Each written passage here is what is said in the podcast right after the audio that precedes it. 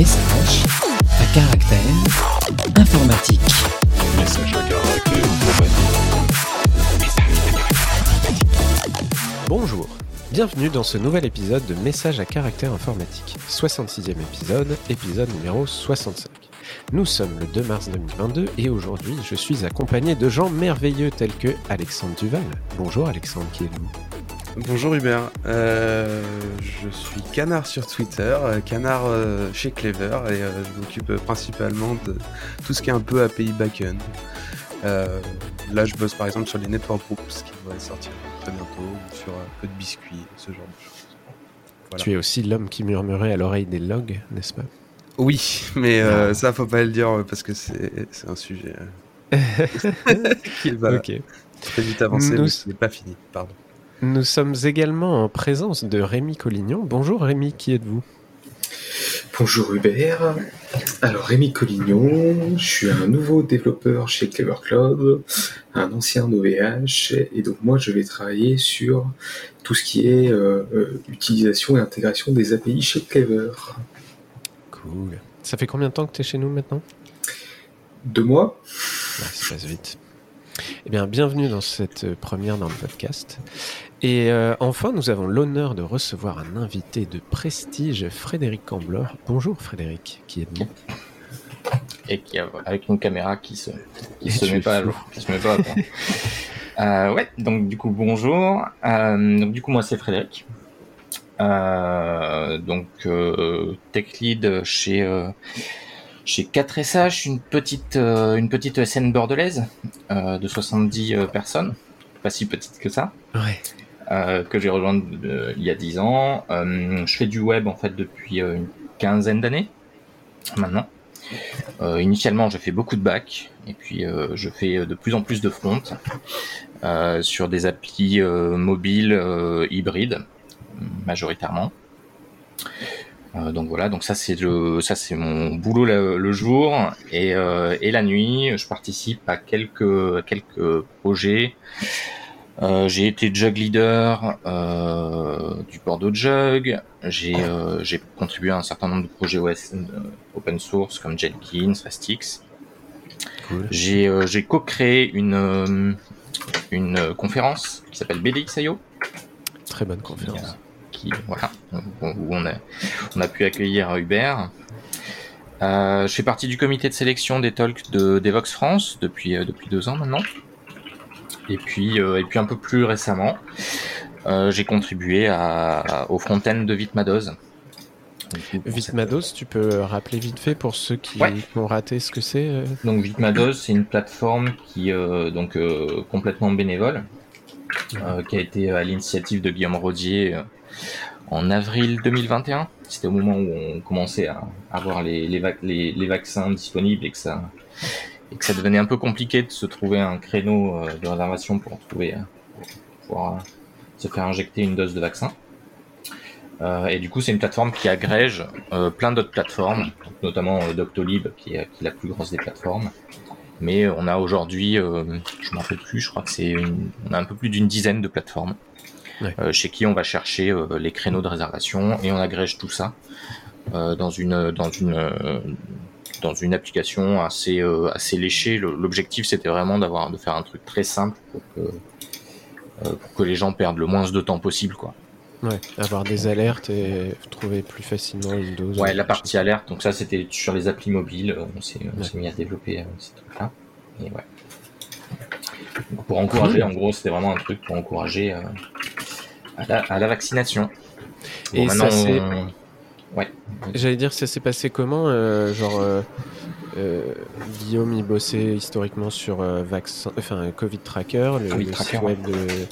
Puis il a créé d'autres outils autour. Et euh, Mm. comment tu t'as fait euh, moi je suis Fred et je veux vous aider à faire, euh, à faire Mados, quoi. Euh, bah, en fait, il a tout simplement tweeté un jour euh, en disant euh, j'ai une, on a, une idée. Bah, en fait, à, ce moment-là, l'idée était plus qu'une idée parce qu'il avait déjà dans Covid Tracker, il avait créé une page pour euh, aller scraper juste Doctolib. Et bon, le scrap mettait entre 4 et 8 heures, je crois, un truc comme ça, pour, un- pour aller scraper toutes les, tous les créneaux de Docto. Et euh, du coup, il a fait une, euh, une annonce comme ça sur Twitter. Hey, euh, si vous êtes développeur et que vous voulez venir améliorer ces trucs-là, bah, venez nous rejoindre. À l'époque, c'était sur un Telegram. Et du coup, voilà, j'ai rejoint, le Telegram à ce moment-là. Et après, on a, on a switché sur une messagerie un peu plus simple que, que Ouais. Telegram où ça devenait un peu compliqué d'avoir une centaine de personnes, d'organiser le boulot pour, autour d'une centaine de bénévoles. Ouais, donc vous êtes une centaine de bénévoles sur le projet, que ce soit le scraping côté backend, Ouais. les front-end, les apps, les apps mobiles, etc. Une centaine, c'est le gros, c'est le gros chiffre pour euh, pour euh, pour la pour la pub quoi. Mais, mais Ouais. en vrai, euh, en vrai, de vraiment actifs, je pense qu'on est, euh, on a on a eu été une dizaine de vraiment vraiment actifs. Quoi. Ouais, ça paraît plus. euh, ouais. Et c'est c'est toujours du scrapping ou il y a quand même Doctolib a fourni une API quand même? Euh, ils ont fait, ils ont fourni une API quand même. Ça a mis ça a mis un peu de temps, mais mais oui, il y a une API. Ouais, ils étaient peut-être un peu occupés. Oui. Ouais, non, j'imagine même pas le backlog. euh, T'as Macron qui dit un truc et le lendemain t'es là, ah, au secours, il Ouais. faut. C'est ça. Enfin, je dis le lendemain, mais le soir même en fait. Ouais. Ouais, mais Quand euh, quand c'est le président, le product owner, c'est un peu c'est un peu compliqué. Quoi. À, une- à une heure près derrière, euh, c'était saturé. donc, euh, Au 20h, les passages aux 20h étaient rigolos. Mais on avait, en fait, le truc, c'est qu'on avait une architecture assez. euh, enfin, qui nous, on est, on est jamais tombé, en fait, euh, même euh, lors du passage aux 20h, parce qu'en fait, on a, euh, on n'a pas de serveur. Euh, nos pages, euh, nos pages, en fait, elles sont hébergées euh, par, euh, par GitLab, par GitLab. Elles sont, en fait, c'est du, c'est du statique, quoi. Mhm. Donc, euh, en fait, on, on scrape les choses et on génère des JSON euh, statiques euh, toutes les 5 minutes. Et du coup, c'est GitLab qui se prend et les, et les CDN qui se prennent la charge. Quoi. Donc, euh, donc le front Et c'est- a jamais, euh, jamais eu trop de soucis. Le scrapping, c'est codé en quoi? Euh, c'est du Python. Ah ouais, C'est du Python. Ouais, c'est vrai que c'est souvent un langage qui est utilisé pour ça. Ouais. Cool. Ok. Eh bien, euh, messieurs, je vous propose qu'on passe au premier lien. C'est un lien de Rémi. Rémi, tu vas nous parler d'Elastic et d'Amazon, deux, deux sociétés qui dansent dans la valse des trademarks et des, lawsuits, des, procès. Qu'est-ce qui s'est passé euh, récemment? Et bah, du coup, comme vous savez, euh, il y a un petit conflit de licence, genre Elastic, qui a fait un petit changement de licence de façon à ce que AWS arrête de, faire euh, trop d'argent sur, sur leur dos.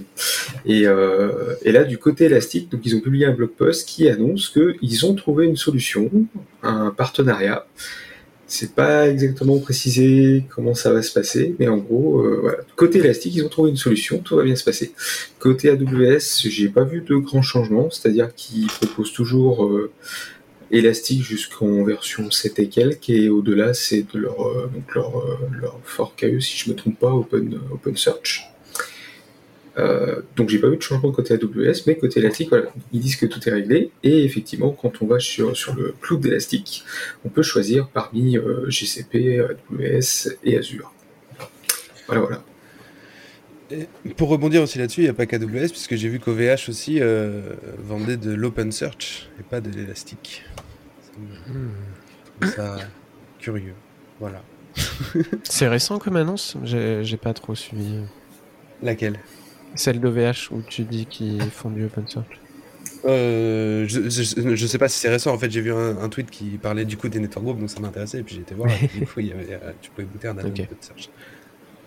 Mais du coup, je sais pas si. Enfin voilà. nous- Peut-être qu'ils seront impactés dans le. Enfin, pas impactés, mais grâce à, ce, à ce- ce- cet agreement, euh, peut-être qu'il sera plus euh, large que juste AWS. quoi. Alors, euh, ils ont, ils ont peut-être ajouté euh, OpenSearch, par contre, euh, je mets ma casquette ancien OVH, euh, il y a un produit élastique, Elasticsearch, caché à travers la Logs Data Platform. En fait, quand on prend un produit Logs Data Platform, derrière, on a accès à un Elasticsearch.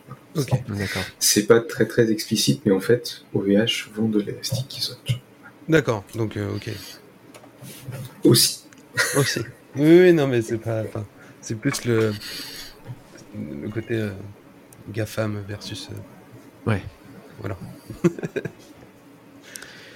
Euh, ok, donc euh, toujours dans, dans les un peu les, les annonces, les nouveautés euh, du moment, euh, on a euh, le MDN qui est donc le historiquement le Mozilla Developer Network qui est un peu bah, juste the place to be quand vous voulez de la doc sur la plateforme euh, du web, euh, HTML, CSS, JavaScript, euh, images, font, euh, HTTP, euh, tout ça, c'est quand même euh, un- une ressource de, doc qui est, qui est juste géniale. Euh, donc ils ont fait un blog post euh, pour annoncer la- le nouveau design euh, du site web. Donc si je lis bien, ils avaient, ça faisait 5 ans qu'il n'y avait pas eu de, de refonte un peu euh, visuelle. Euh, ils disent qu'ils insistent beaucoup plus sur l'aspect euh, communautaire et inviter de plus en plus de contributeurs. Moi, je, je trouve pas, en ayant navigué vite fait, que ce soit flagrant, peut-être à part sur la page d'accueil. Par contre, le, le, visuellement, il n'y a, y a pas photo. C'est impressionnant. On est sur euh, le layout euh, trois colonnes du moment de tous les sites de doc avec euh, le menu général à gauche, le contenu au milieu et le menu de la page en tant que tel, l'arborescence de la page courante à droite. La recherche est ultra performante. Les nouveaux tableaux de récap de support, est-ce que la fonctionnalité que vous êtes en train de, de lire sur cette page est supportée dans Chrome, euh, Safari, Firefox, etc. Euh, est super bien faite, c'est assez condensé et on peut déplier les blocs pour en savoir plus. Euh, Il y a un mode sombre aussi.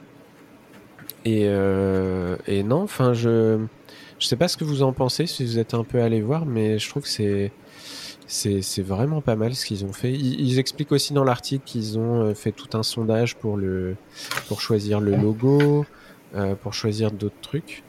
Euh, et sur la fin de l'article, ils parlent de MDN+. Alors ça a l'air d'être une histoire de, de contenu supplémentaire avec des souscriptions. J'avoue que j'ai pas creusé beaucoup et j'ai du mal à comprendre le move. Je sais pas si vous avez regardé ça un peu plus en détail que moi. Pas plus que ça. Non, pas plus que ça pour MDN+. Par contre, je voulais réagir au, au côté euh, plus open, plus open source et du coup plus, euh, enfin pas open source, mais euh, faire appel à des contributeurs Ouais. pour les pages de documentation.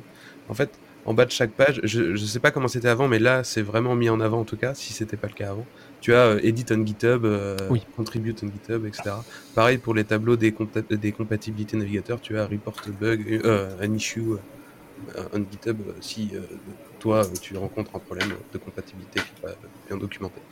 Et du coup, je trouve ça vachement euh, inclusif dans le projet MDN en fait. Et je trouve ça super Ouais, de pouvoir faire partie comme. euh, Bah, Bah, on ça. avait déjà évoqué dans un épisode de Massy euh, le passage. Alors je sais plus, c'était une sorte de CMS, enfin une sorte de wiki plutôt. Euh, au passage, je fais du, du, du GitHub et du, du contenu qui ensuite est, est buildé. Ouais. Euh, et c'est vrai que bah, c'est un peu comme ça que énormément de sites de documentation fonctionnent aujourd'hui. Et, euh, et je trouve que ce move était cool. Et là, avec la, la nouvelle UI, c'est vraiment. Enfin, rien que l'organisation des, des références et des guides, les menus, c'est plutôt moderne en plus comme design, ce qui est toujours un peu Ouais. subjectif, mais c'est mon avis en tout cas. Et, euh, et je le rappelle à tous ceux qui nous écoutent, euh, euh, dès que vous avez un questionnement sur le web, allez voir le MDN, tapez MDN espace euh, votre recherche dans votre moteur préféré. C'est c'est juste, euh, enfin c'est la base et c'est trop bien quoi. N'allez pas sur d'autres sites. Je ne les citerai pas. Euh, ouais, non, vous avez des commentaires un peu, vous êtes allé voir euh Moi, je viens d'aller voir. Euh, j'avais, pas été, j'avais même pas fait attention. Alors que je pense que j'ai été sur MDN euh, cette semaine. Et je, je pense que c'était pas en place. C'est un truc récent, non? Je crois que c'est Ah, tombé hier, parce que Ouais. j'ai partagé un lien à Rémi sur Corse Oui. parce que Corse c'est galère, on galère tous avec Corse. Et je sais plus, je t'ai partagé un lien et t'as fait ouais ils ont changé un truc et je crois que c'est arrivé hier ouais. à peu près. J'ai vu ça dans l'après-midi et ouais, ça doit être tout frais. Et en plus- ça- ça sauté aux yeux. Et en, et en plus, vraiment, quand tu m'as envoyé le lien, je me suis dit, mais c'est pas possible, je me suis trompé de site. Et du coup, j'ai fait une autre recherche dans un autre, dans un autre tab et je suis retombé dessus. Je... Et en fait, moi, je, je pense qu'il a pris la. Ils ont dû brancher sur les préférences de navigateur, puisque je suis arrivé sur le, tombe, Sur le tab sombre. direct. Ouais. Je j'ai pas vérifié, mais s'ils font bien les choses, euh, tu laisses le mode s'adapter au, au navigateur Ouais. et à l'OS, et potentiellement tu laisses un- un- une surcharge euh, avec une case à cocher pour l'utilisateur. C'est ça, c'est exactement ça. Mais ce qui est marrant, c'est qu'ils ont le même problème que tout le monde, à savoir dès qu'il y a des schémas, ils sont en général dessinés sur euh, des images avec des fonds blancs. Et on a le même problème sur notre doc. hein. J'ai j'ai fait des schémas récemment, je l'affiche en fond sombre et je fais ah bah ouais. Et il n'y a pas de magie. hein. Si tu voulais vraiment faire bien les choses, faudrait faire deux images. Tu es. SVG? Ouais. Il ouais. Ouais, mais Mais ça, ça- c'est compliqué. ouais, voilà. C'est compliqué. Oui, alors mon schéma est un composant SVG avec qui supporte un mode sombre. C'est hyper chaud. Et puis t'as même la gestion des couleurs, parce que du coup, euh, Bah sur oui. fond blanc, t'as tendance à tracer en noir, et quand tu passes en mode sombre, même si t'avais un, un background qui était euh, transparent, bah, Exactement.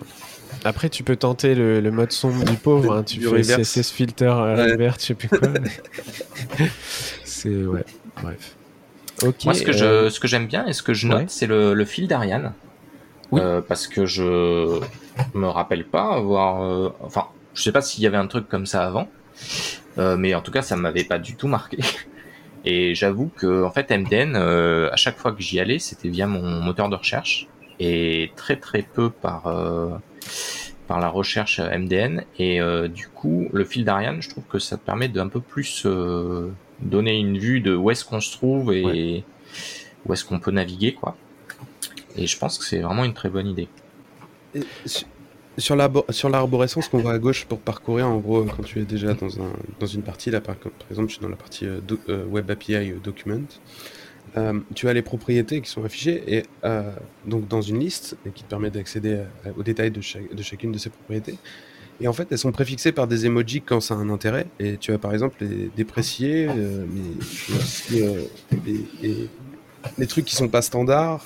Enfin, c'est vachement. avec euh, des petits Erlen meilleurs là, ou je sais pas. Exactement. Non, là, c'est un pouce vers le bas quand c'est pas Oui, standard. ouais. Les Erlen meilleurs, c'est quand c'est expérimental, je crois. Et une petite poubelle Ouais. quand c'est déprécié. Et c'est ça. Et tu as un dernier truc aussi? Ah non, c'est tout. Bref, je trouve ça. c'est- rien, mais c'est marrant. Enfin, c'est- Ouais.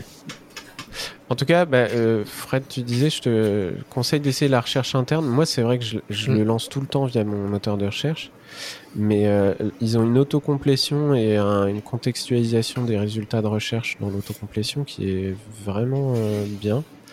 Et la page d'accueil, c'est vrai, a un petit côté, euh, je vais pas dire médium, mais euh, ils, mettent en, ils mettent en avant des articles, featured articles, Mm. comme un magazine en fait, web, et euh, les contributions récentes aussi. Donc il y a, il y a vraiment une... euh, Et un peu comme vous, j'ai tendance à oublier comment c'était avant. Ah mais ça c'est vachement bien, Ouais. mais il y avait déjà ça avant et tout. Je- Ma mémoire oublie vite. Euh, Je pense à quelque chose, du coup, on parlait d'OpenSearch tout à l'heure et d'Elastic, mais le OpenSearch, c'était pas le standard du. Du Si, la recherche dans les. En fait, on en avait parlé dans un, dans un épisode de Massy. OpenSearch, c'est une marque qui appartient à Amazon Oui. et qu'ils avaient depuis des années et euh, qui dénommé le standard qui permet de c'est Ah, via des oui, petits bouts l'ont ou autre euh, pour un site de, de proposer au navigateur de s'ajouter en tant que moteur de recherche. C'est ça. Et donc, euh, bah, tu as plein de sites qui font ça, et notamment peut-être que MDN le supporte. Après, le support dans les browsers a un peu évolué, c'est moins mis en avant, mais euh, ça permet de découvrir euh, des moteurs de recherche et qui s'auto-ajoutent ou qui s'ajoutent facilement dans ton navigateur. Ouais, c'est ça. Et en fait, ils ont réutilisé la marque euh, qu'ils avaient pour toute autre chose. Mais si j'ai bien. Oui, je me souviens, je crois que c'était ensemble qu'on en avait parlé dans un massif, mais du coup, c'est Jeff Bezos qui a écrit, euh, il me semble, le premier OpenSearch. C'est lui qui l'avait écrit? Ah bah tu vois. Mais je- je- Ou J'ai peut-être pas lui, tendance à mais- oublier que cette personne a codé un jour dans sa vie.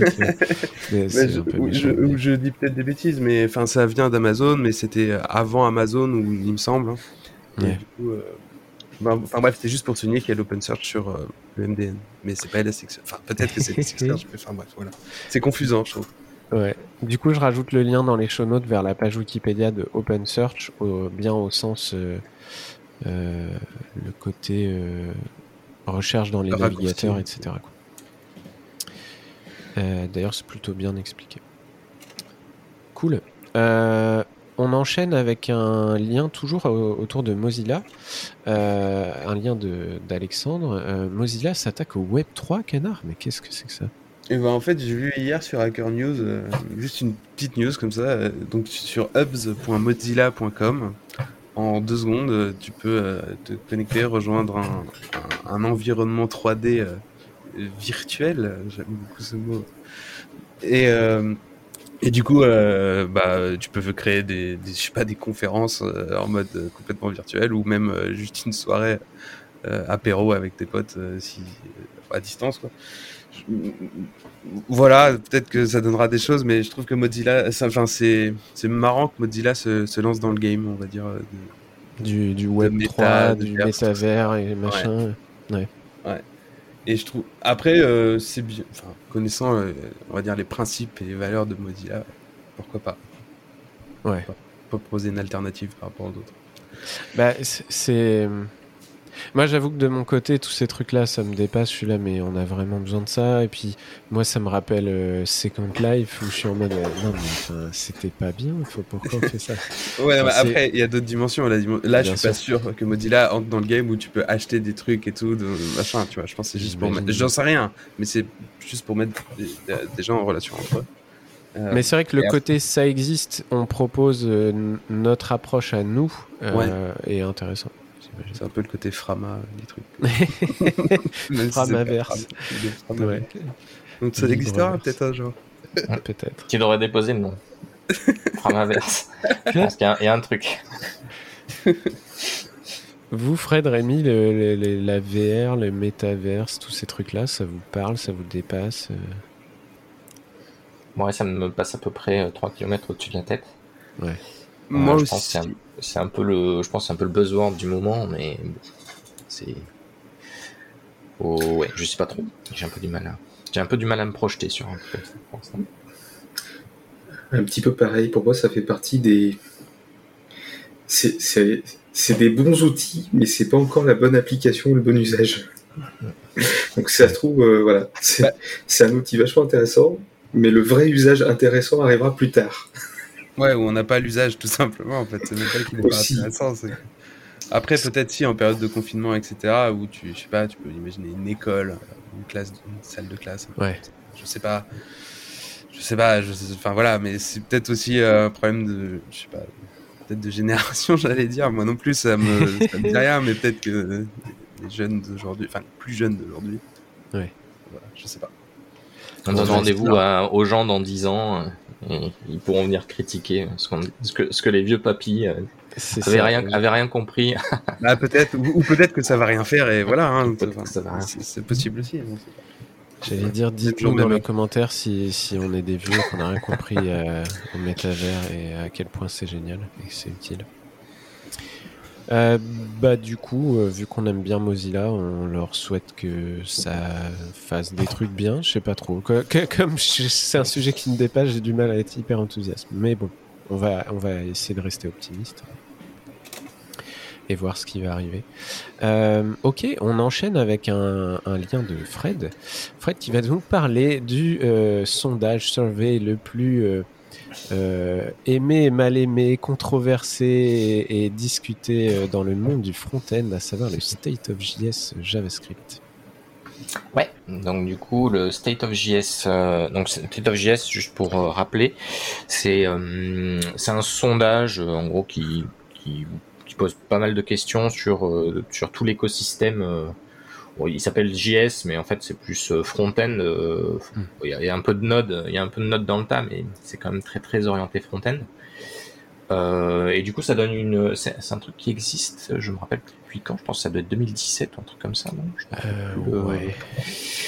Je dirais que c'est 2016 peut-être. Ouais, je pense que c'est 2016. Euh, et du coup, les, choses qui sont assez intéressantes aussi, c'est l'aspect euh, chronologique, parce que du coup, les, résultats donnent aussi la tendance de comment ça a évolué au cours des du coup six dernières années. Donc, euh, donc voilà, le, bon, il y a, y a beaucoup, beaucoup euh, d'infos là-dedans. Euh, Il y a un petit euh, grain de sel quand même à. Enfin, il, faut, il faut les regarder en, en prenant en compte le, fait que, comme comme on en parlait un petit peu avant, avant de lancer le, stream, le, les, les, les, réponses à ces sondages sont quand même très très pas forcément diversifiées.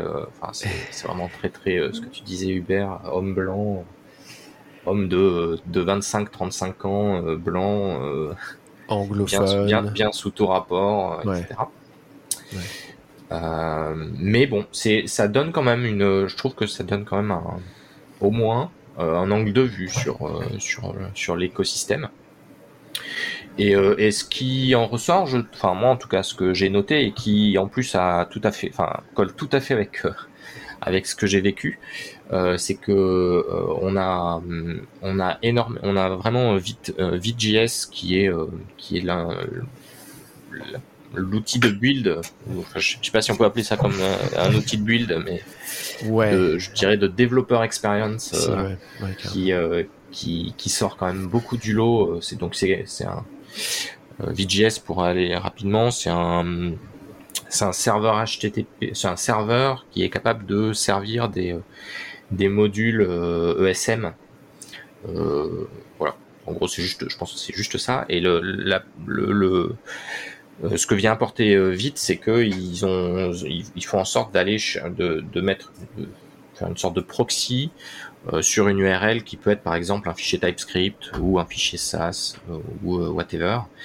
Et en fait, le, le, serveur va lui automatiquement aller compiler, mettre en cache votre fichier potentiellement TypeScript SAS qui est pas forcément qui est pas votre votre fichier que votre browser va va, va interpréter euh, et du coup, c'est très très, enfin, c'est très très simple d'utilisation. Vous avez juste à référencer des URL euh, euh, que, que vite, que le serveur vite sait gérer.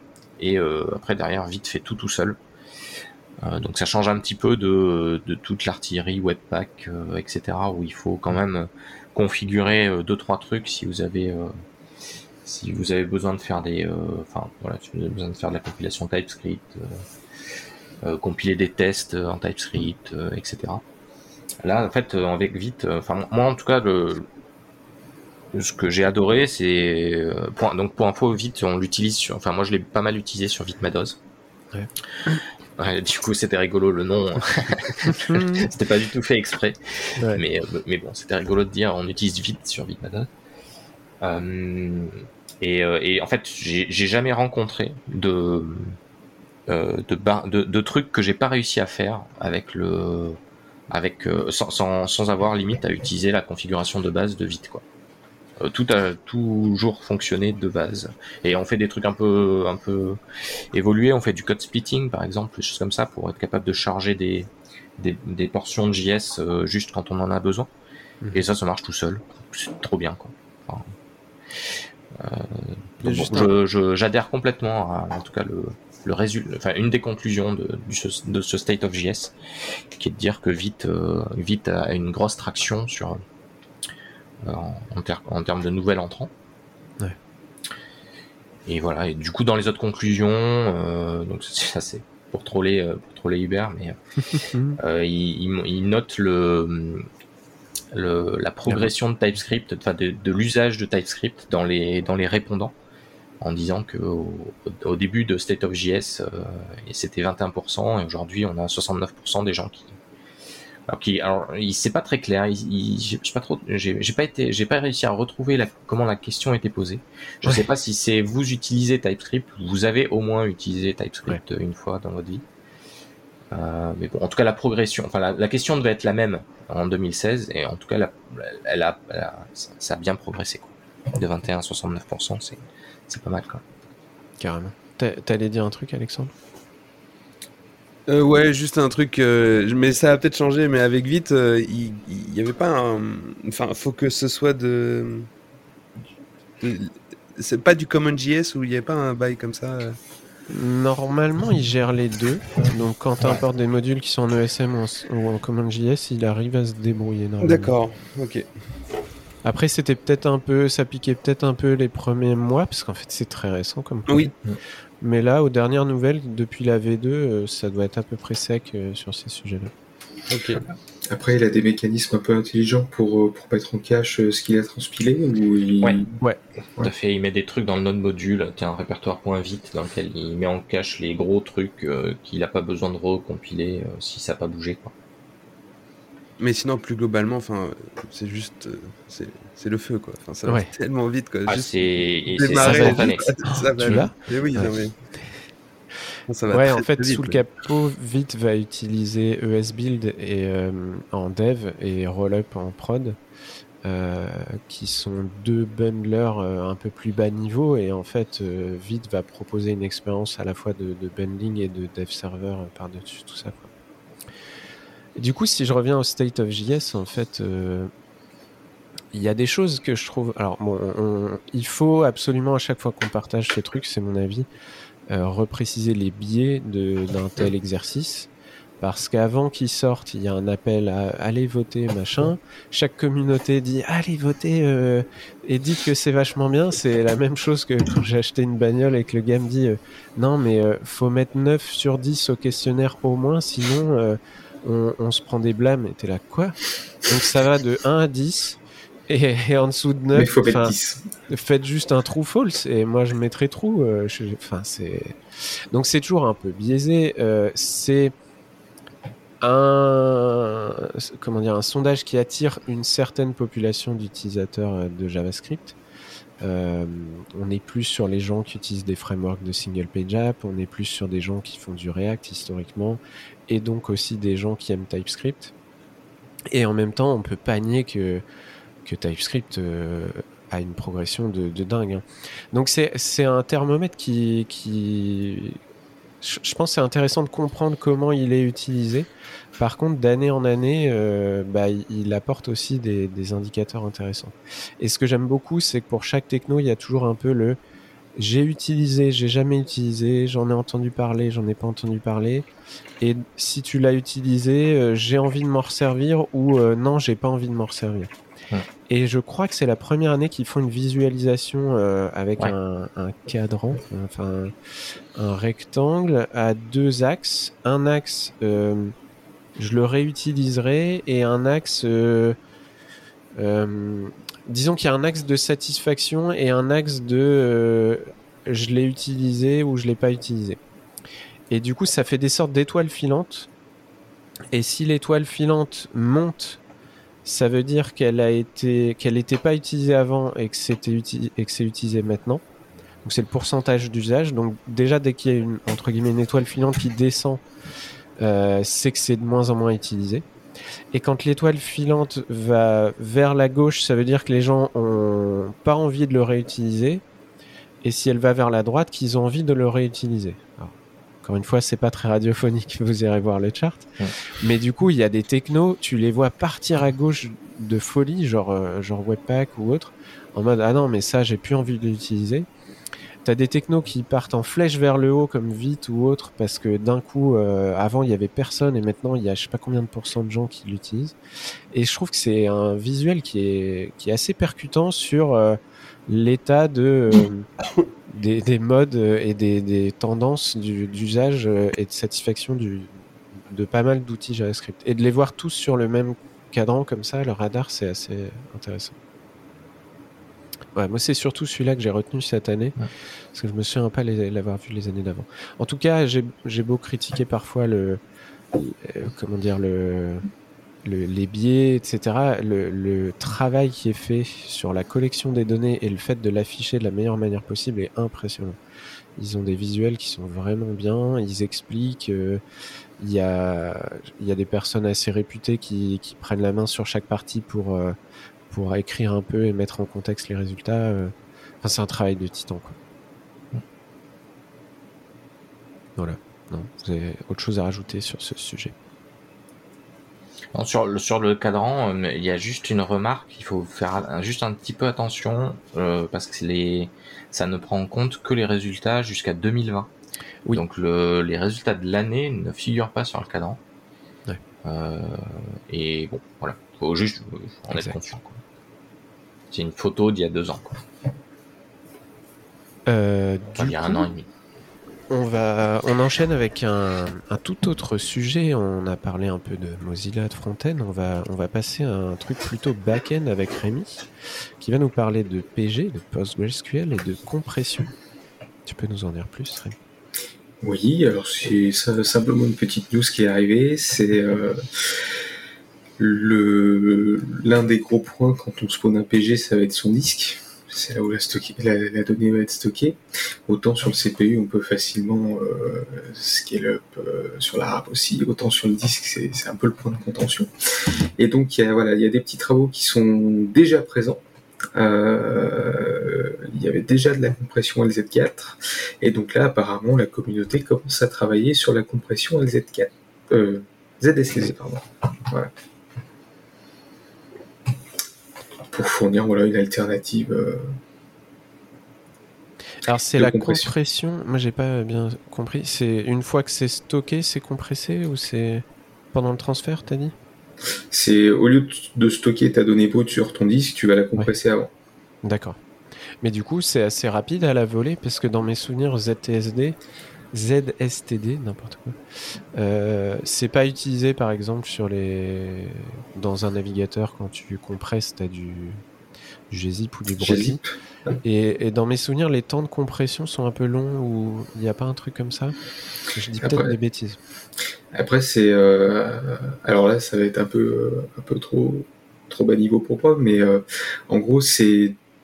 Le, le tout est de savoir est-ce que tu peux te permettre de perdre de temps, du temps CPU ou tu peux te permettre de perdre du temps en I.O.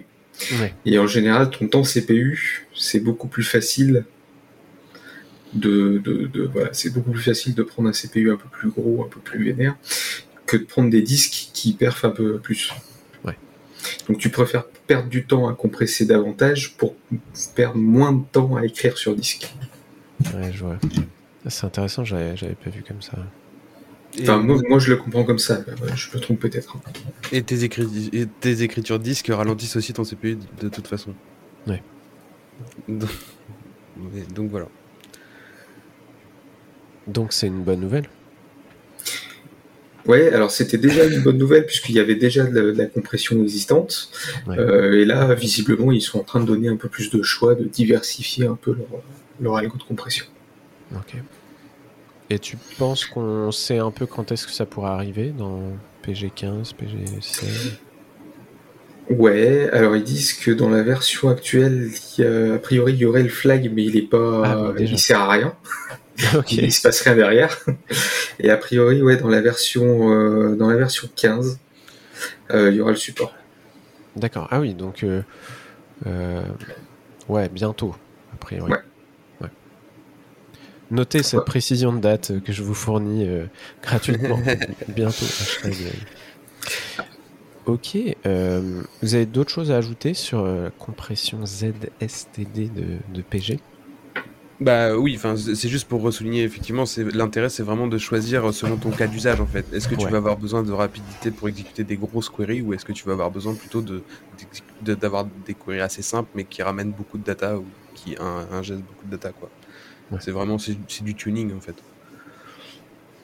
Ouais, on vous ramène au, à l'épisode de la semaine d'avant, je crois, où, euh, où on, on évoquait tout un. ou la semaine encore d'avant, mais tout, tout un.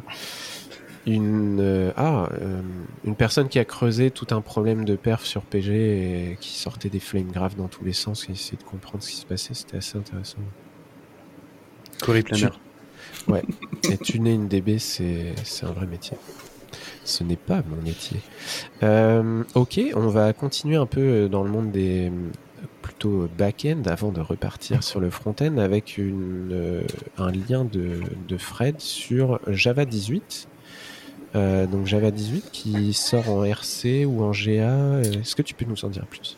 Ouais, donc euh, Java 18 euh, et le, le stade Final RC a été euh, prononcé, euh, je crois que c'était la semaine dernière, le, 20 le 24, euh, le 24 euh, février, je crois.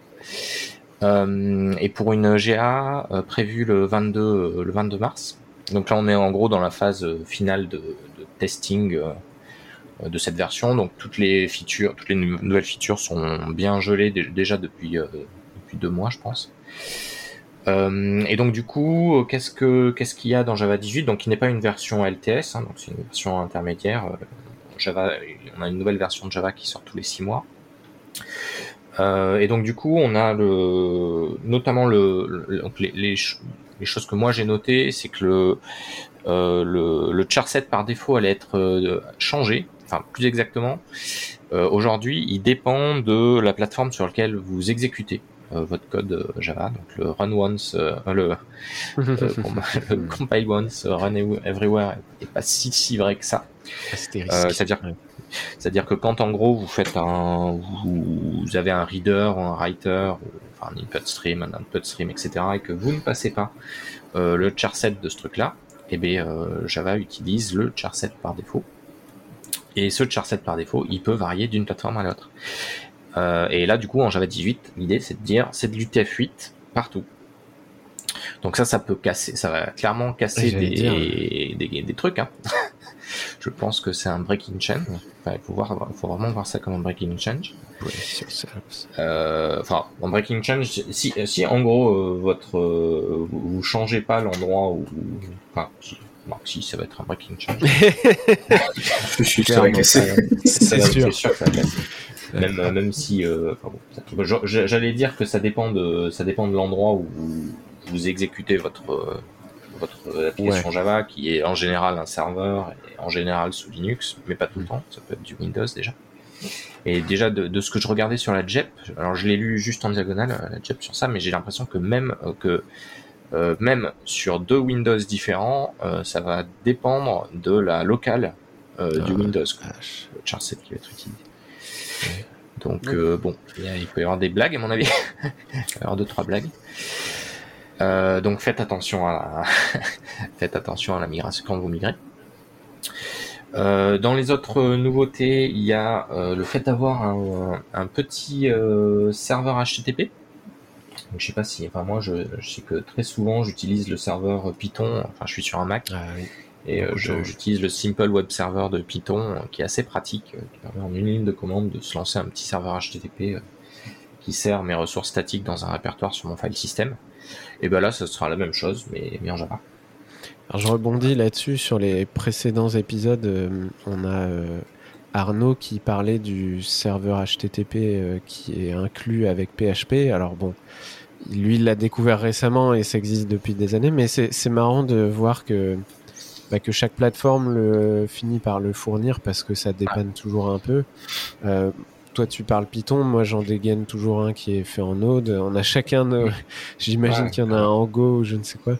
Et je, je trouve ça assez marrant. Et du coup, là, la commande, c'est JWeb Server. Un peu long. un peu long comme, comme commande, mais bon. Euh, donc voilà. Et, euh, et dans les autres features notables que j'ai notées, c'est que les, euh, la, la doc, euh, donc la Java doc, allait pouvoir avoir des, allait pouvoir intégrer des codes snippets qui allaient pouvoir être référencés, ces codes snippets, snippets et notamment pouvoir être exécutés, notamment dans des tests unitaires. Ah ouais. Donc ça permet de rendre la documentation testable. Alors j'ai pas du tout eu l'occasion de tester ce truc-là, euh, mais je trouve ça assez intéressant. Enfin, sur le principe, enfin je trouve le principe en tout cas assez intéressant de pouvoir rendre euh, ces, métada ces métadonnées euh, du, du code, euh, pouvoir les, les rendre euh, récupérables euh, pour, euh, voilà, pour, différents usages. Euh, voilà, il y a un usage qui est de les lancer dans les tests, mais j'imagine qu'on peut avoir plein de plein d'idées sur ça. Ouais. Je trouvais ça assez intéressant.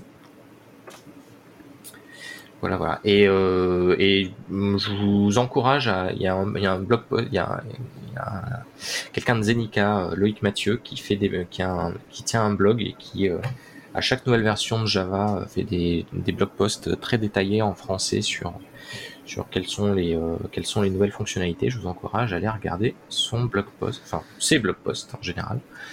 C'est très très, c'est assez intéressant. En tout cas, c'est ce que j'utilise comme comme euh, doc pour me tenir à jour et tu fais un super boulot. Mais Loïc, si tu nous écoutes, euh, te passe le bonjour. euh. En tout cas, vu qu'il est lillois, moi je lui passe des bonjours insistants. Mais d'ailleurs, on est sur un épisode avec un lillois, un bordelais, un lyonnais et un normand. Euh, Ouais. Voilà, c'est. C'était une remarque sans intérêt. Bien. euh, et du coup, vous, vous faites du Java, vous, euh, encore Toi, Alex, tu fais plus du Scala en ce moment, mais tu es sur la JVM.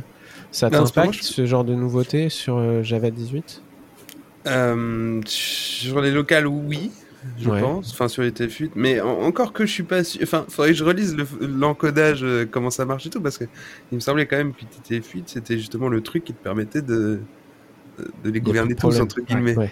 Et du coup, là, je lis quand même qu'il y a un truc pour gérer la. la- Enfin, tu peux forcer. euh, Oui, on a un tiré D customise. file.encoding qui, qui normalement est censé être une. Enfin, justement, si tu voulais pour, si tu voulais éviter ce, ce problème de, euh, c'est c'est c'est c'est la roulette euh, roulette russe. Je sais pas trop si c'est le bon, c'est le bon Ah, terme. Voilà. On- Voilà, ça y Ça y est. on a mis les pieds dans le plat une c'est bon. première fois. Euh, Enchaîne, c'est pas grave. Euh, mais en effet, oui, un tiré D euh, file encoding égalité à fuite, c'est très très. Enfin, moi, c'est. En tout cas, je le, je l'ai eu fait et je le fais encore aujourd'hui Mhm. pour être sûr de ne pas avoir de surprise. Quoi. Après, euh, je me souviens quand tu fais des, enfin, quand tu fais du, je sais pas, par exemple en base 64 ou des trucs comme ça, quand tu fais du décoding, de l'encoding et tout, tu précises, tu peux préciser à la locale et tout. Après, Ouais, euh, tout à fait. c'est à tes risques et périls entre guillemets de ne pas, pas, pas la préciser. C'est toujours un peu le hasard. ouais. Mais euh, oui. Toi, et Rémi, non, en bien. ce moment, je fais beaucoup de Java du coup, parce que Ah. c'est biscuit, euh, biscuit Java time. tu nous en parleras un peu après de biscuits. Exactement. Euh, toi, Rémi, tu fais, tu fais du Java ou pas en ce moment Non Et Tu fais ben, alors euh, moi j'ai beaucoup fait de Go les cinq dernières années. Je me défends un peu en JS et du coup le Java j'en ai pas refait depuis l'école. Ouais. Et euh, et du coup Alexandre m'initie euh, très gentiment au Scala. Autant dire à quel point je pleure. Ça a l'air d'être un beau langage. ça, ça me rappelle un peu euh, quand, quand- quand- comme quand moi j'apprenais aux gens le Warp Script, où je leur Ah. disais euh, la première marche va être très très compliquée. Après, t'inquiète pas, ça va le faire. Bah, du coup, j'ai l'impression que c'est un peu la même chose. La, la première étape, quand il faut comprendre les implicites et tout ça, en ce cas-là, ça fait un peu mal. J'espère que ça va mieux se passer après. Enfin, surtout qu'il faut, il faut, arrêter de les app- il faut arrêter de les apprendre parce qu'ils disparaissent en Scala 3, il me semble. Donc, euh, Ah, Non. t'étais pas au courant du coup Euh, Mince. il, me semble, il me semble, après, je suis loin d'être un spécialiste Scala. hein. Non, non, non, non. Au contraire, je pense que le compilateur va enfin t'aider à les trouver. quoi, Ouais. Je- Mais euh, enfin, je ne sais pas. Il manque encore beaucoup trop de dépendance à passer en Scala 3 pour pour qu'on ait aujourd'hui des projets viables complètement en Scala 3. Et euh, anyway, euh, moi je pense que WarScript est beaucoup plus dur pour avoir appris les deux. euh. en fait, c'est pas c'est pas plus dur, c'est juste que WarScript t'as besoin d'être tellement plongé dedans et même quand t'arrêtes d'en faire pendant deux mois pour retourner dedans, c'est toujours compliqué parce qu'on n'a pas l'habitude des langages à stack, je trouve. Ouais. Mais bref, c'est personnel. Moi, je suis peut-être pas formaté comme il faut. Tu veux dire les langages à stack, l'habitude on n'a pas. Ouais. C'est plutôt Ouais. Dédicace à ceux qui connaissent Warp Script. Euh, du coup, on va, on va repartir dans le monde du front-end euh, avec un lien de Fred sur. Ah mince, ouais, attendez, rembobiner, on a une super transition. Donc on parlait de Java 18, euh, mais qu'en est-il de React 18 Est-ce que tu peux nous en parler, Fred? Transition de l'espace. C'est clair. Euh, ouais, donc du coup, euh, je t'ai souvent entendu pester sur React, euh, sur, ce, sur ce podcast en disant React et les web components euh, pas standard. Euh, et en fait, bah, ils t'ont entendu, les gens de React. Ouais, il y a des gens qui râlent beaucoup plus fort que moi depuis des années. C'est surtout, euh, je pense. Ouais, je suis pas en train de, je suis pas, je suis pas Ouais. spécialement un grand défenseur de React, hein, mais, euh, mais oui, en fait, ils ont, il y a eu un, un, un- un- enfin, Dan a posté sur Twitter un, message, je crois que c'était il y a une semaine, un truc comme ça. Euh, toc, toc, euh, oh non, c'était il y a un mois, 19 janvier.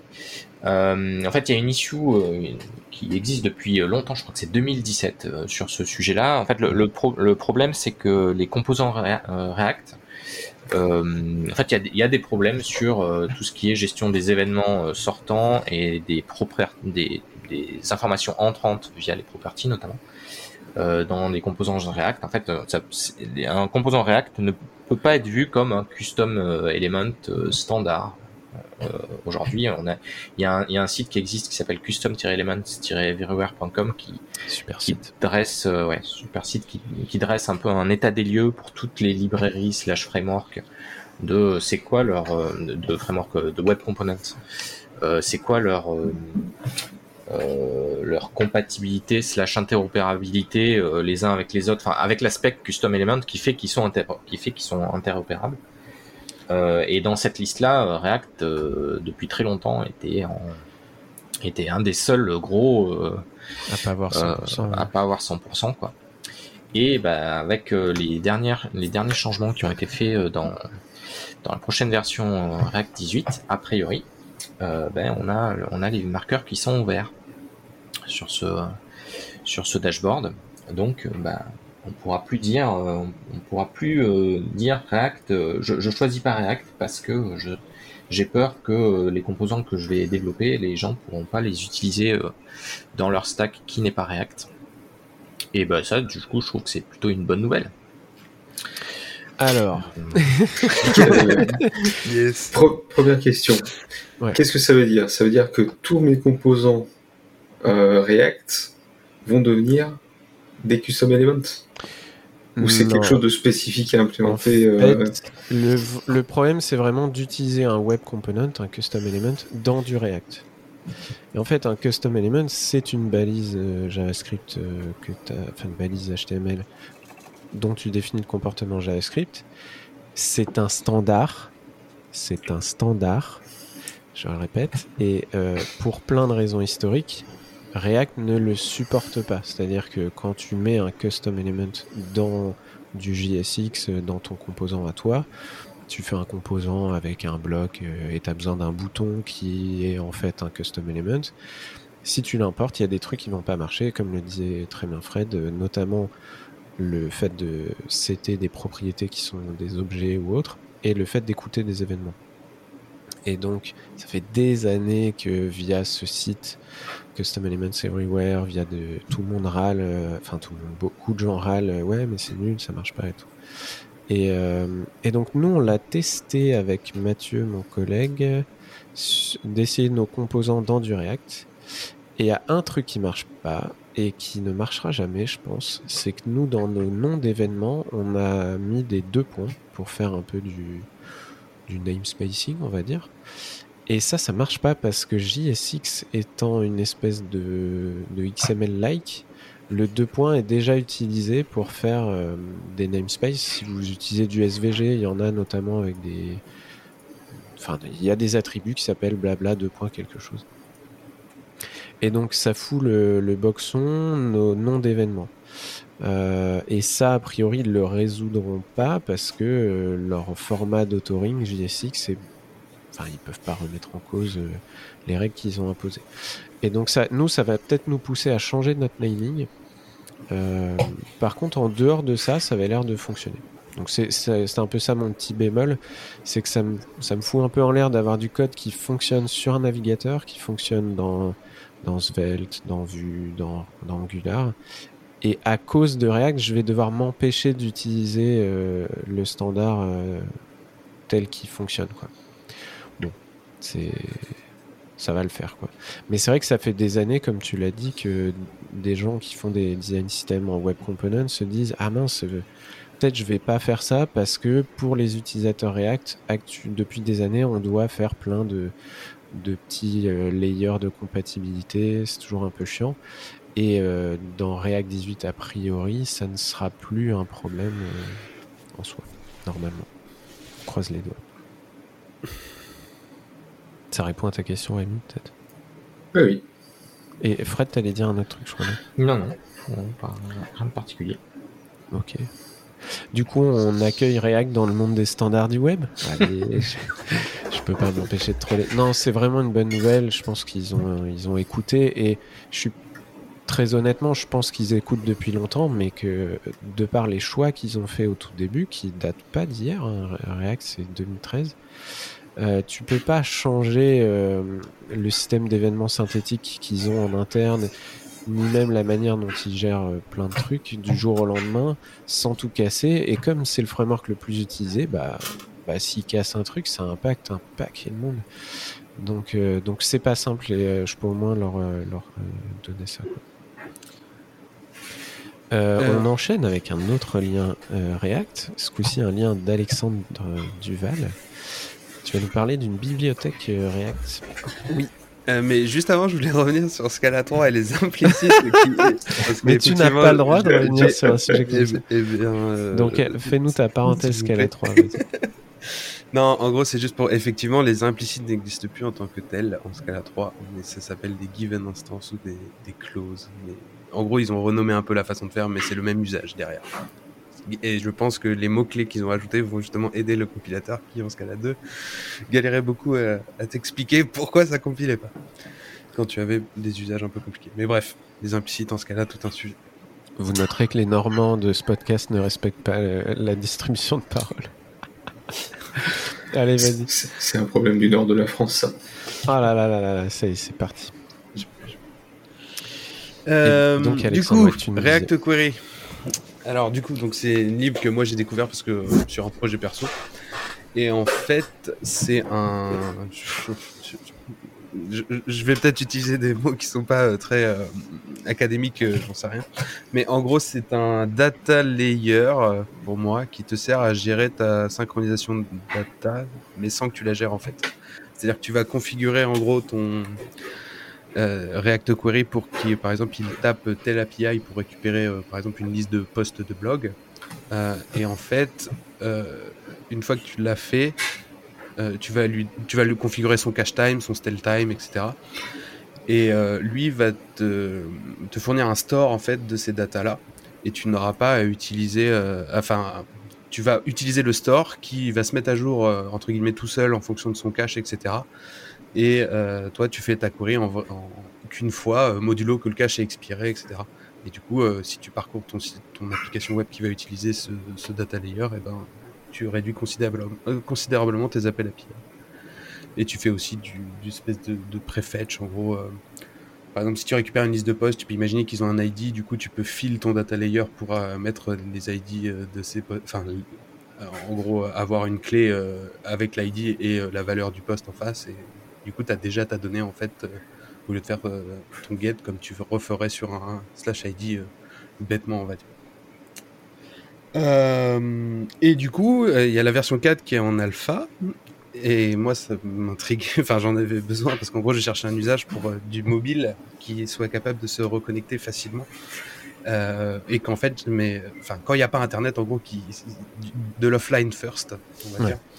Et euh, en fait, il, il a conscience à Query, en gros, à, maintient l'état de la connexion Internet dans son fonctionnement et te permet, en gros, de, de, de, de, de garder tes queries euh, quand t'as pas internet, de faire un espèce de offline mode où en gros il garde ta query en te marquant ton truc euh, offline. Et puis euh, dès qu'il récupère la connexion il va synchroniser tout ça dans l'ordre où tu les as créés. Et donc il conserve tout ça très bien.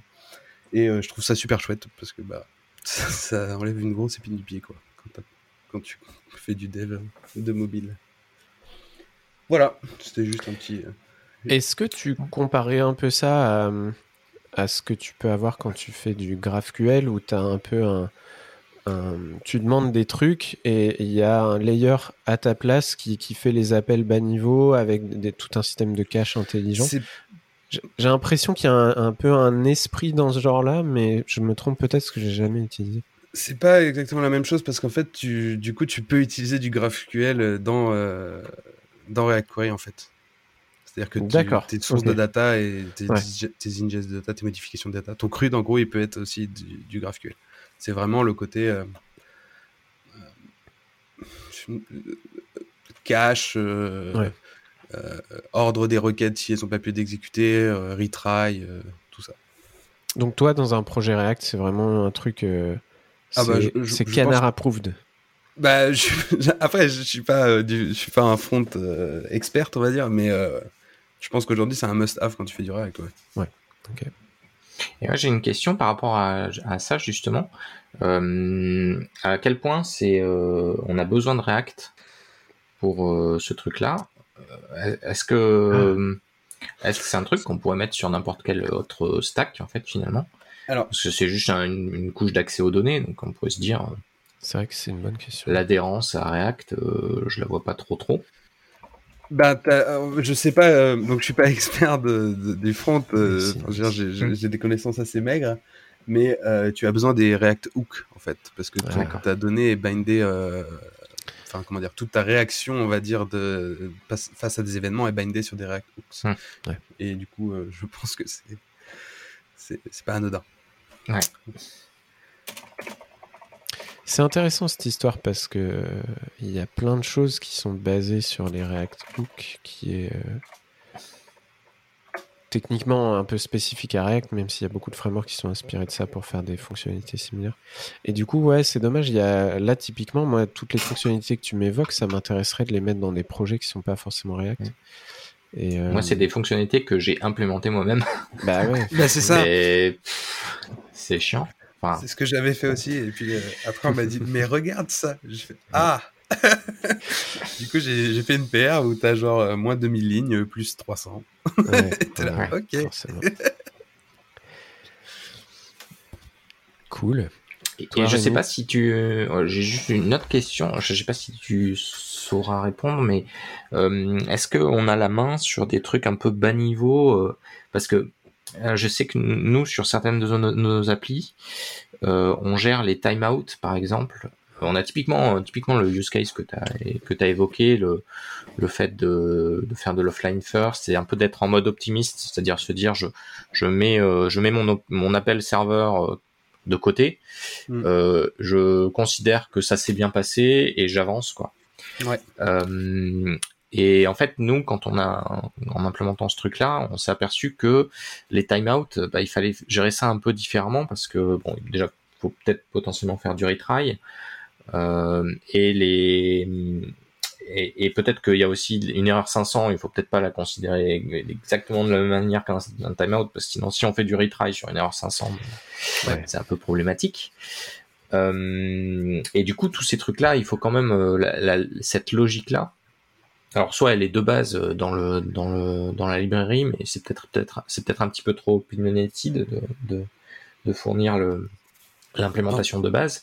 Et si elle n'est pas de base, euh, ça, veut dire qu'il faut quand même donner la main sur des trucs un peu bas niveau, sur, des logiques un peu bas niveau, de euh, comment comment je me comporte et comment mon cache se comporte en fait vis-à-vis des, des différents types de réponses que mon serveur peut m'envoyer. Quoi. Euh, donc en fait, des... tout ça est configurable. Tu as des valeurs par défaut, etc. Donc un nombre de retry, ce genre de choses. Mhm. Et puis en fait, pour chacun de tes appels, si tu veux, tu as une gestion du. Enfin, tu peux filer en gros un on success, un erreur, avoir le, le, le type d'erreur, etc. Et tu peux le déclarer une fois euh, globalement ou après chaque fois en fonction de tes petites requêtes, etc. Parce que des fois, tu peux avoir des cas qui diffèrent un peu. Et, euh, et du coup, en fait, tu gères ton état. euh, euh, Enfin, comment dire? En fait, c'est comme si tu avais un espèce de serveur de data local qui se synchronise de temps en temps avec ton API s'il a internet Mm. ou pas. Et du coup, en fait, quand tu, enfin, quand tu fais un timeout, etc., ou que tu as pris une 500, etc., euh, soit tu peux choisir de garder en fait ta data comme elle est et puis de resynchro plus tard parce que tu, c'est une erreur serveur que tu corrigeras à l'avenir, etc.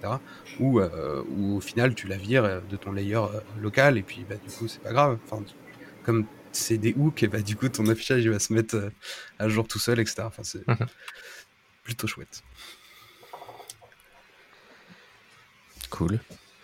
Euh, là, moi, je fais une overdose de React. Vous avez, vous aviez d'au- d'autres choses à, à dire sur cette partie-là euh? En tout cas, on vous recommande euh, React Query. Et on a une dernière recommandation avant de terminer cet épisode. Euh, Je vais donner la parole à Fred. Tu vas nous recommander euh, une série de vidéos. Est-ce que tu Ouais. peux nous en dire plus? Ouais, donc euh, donc Delicious Insight et notamment Christophe Portneuve euh, a lancé une un- une série de vidéos qui est toujours en cours, elle n'est pas terminée, Mm. euh, sur qu'il a nommé JS idiomatique et qui reprend pas mal de pas mal les bases en fait sur le sur toutes les euh, nouveautés du langage ECMAScript. En gros, c'est comment euh, un développeur euh, front en 2022 devrait devrait tirer parti de toutes les tous les sucres syntaxiques que le langage a aujourd'hui et que en gros pour, pour, se mettre à la page si, si en gros vous avez fait du JS que très sporadiquement depuis 10 ans euh, faut vraiment aller voir même, même, même pas que hein, il y a, faut pas hésiter à aller regarder euh, ces vidéos. Elles sont, elles sont très intéressantes. En plus, le, un des credos qu'il a, c'est qu'il essaye de, euh, de parler à tout le monde. C'est-à-dire que même si vous êtes expert, euh, il essaye quand même de glisser deux ou trois tips un peu, un peu sioux, ouais, c'est ça. Et du coup, généralement, enfin, moi, la plupart des vidéos que j'ai été à regarder, j'ai appris quelque chose. Quoi. Donc euh, voilà, n'hésitez pas à les regarder, elles sont, elles sont très bien faites. C'est des petites, c'est des vidéos euh, relativement courtes. Il y en a, ça, la, durée est un peu, il y en a des un peu variable, mais euh, en général, ça tourne autour de la dizaine, quinzaine de minutes quand c'est des sujets pas trop, pas trop velus. Et donc du coup, ça se regarde assez rapidement. Il en sort une par semaine là en ce moment. Ouais, moi je vous, le recommande aussi. Je, je, les ai partagés à mes collègues qui bossent sur le front-end avec moi. Et, et comme tu disais, ça s'adresse à tout le monde parce qu'il reprend toujours euh, par les bases. Il va faire un énorme effort euh, sur le, nommage, à bien utiliser le vrai nom des fonctionnalités, si possible en français, à vous donner plein de tips. Et, euh, et il va aller jusqu'à, comme tu le disais, donner des tips beaucoup plus haut niveau et, et bon, euh, moi j'étais surpris d'apprendre des petits détails euh, que j'avais jamais utilisés ou jamais compris euh, de telle manière. Je crois que j'ai regardé celle sur le destructuring mmh. et j'en utilise énormément et bah j'ai redécouvert que que tu pouvais l'utiliser avec des variables qui existent déjà. Enfin, bref, c'est pas très radiophonique, mais regardez la vidéo, enfin les vidéos ils font, ils font vraiment un, effort de, dingue dans le monde JavaScript francophone en ce moment. Et puis, euh, on en profite pour, euh, pour mettre aussi en avant leur formation, parce qu'en fait, ils sont très doués euh, pour, pour transmettre de la connaissance. Et c'est une, boîte qui, qui, fait des formations autour de JavaScript, mais pas que. Ils ont, ils ont des super trucs sur Git aussi. Et donc, allez voir leur programme, inscrivez-vous enfin, regardez les vidéos et constatez à quel point c'est génial. Vraiment, ils font des super trucs et, allez voir leur formation. Ils ont, vraiment un moyen de faire grandir vos équipes euh, sur différents sujets. Euh. c'est vraiment cool. Ok, euh, on en a fini avec ce premier épisode avec Fred. Et donc on va se quitter sur le choix musical de Frédéric, qui est une musique qui ne date pas d'hier, mais qui est un peu d'actualité. Est-ce que tu peux nous en dire plus? Ouais, donc du coup, c'est euh, Pierre et le loup euh, de Prokofiev. Bon, je pense que le, donc Prokofiev qui est ukrainien, euh, enfin qui était ukrainien, il, est décédé il y, a, un moment maintenant. Et donc du coup, voilà, c'était une c'était une musique que je, enfin Prokofiev en fait, j'en ai J'en ai beaucoup joué au piano euh, dans mon enfance et c'est une c'est une musique que j'ai beaucoup écouté, que mes grands-parents me faisaient écouter euh, très souvent quand j'étais petit. Et donc, euh, donc voilà, c'était un peu pour pour lier à l'actualité et faire un petit coucou à bon à ce qui se passe et où c'est un peu je pense que ça mine ça mine un peu le moral de tout le monde en ce moment. C'est clair. J'allais de manière plus légère te demander est-ce que toi tu avais genre un disque avec toutes les musiques qui correspondent à chaque personnage et tu le mettais en même temps qu'on te lisait un livre? Moi j'avais un truc dans ce genre-là, je crois. Euh, ouais, je crois que c'était un truc comme ça. Et là en fait la la, la musique dont j'ai fait référence là c'est euh, l'orchestre de euh, philharmonique de Paris, je crois, ouais. avec un avec euh, une narration par euh, J'ai oublié son nom, par Lambert, euh, Lambert Whitson, je crois. Oui, Lambert Whitson. Ah, c'est ça. Une excellente voix de Lambert. Ok, super. Et eh ben, on fait un coucou à, à, nos amis ukrainiens. Euh, je, ne sais pas forcément quoi dire d'autre. Euh, et on se quitte sur cette musique de, de Prokofiev. On vous fait des coucous à tous les auditeurs auditrices et on vous dit à la semaine prochaine. Salut. à À la tous. semaine prochaine. Salut. Au revoir.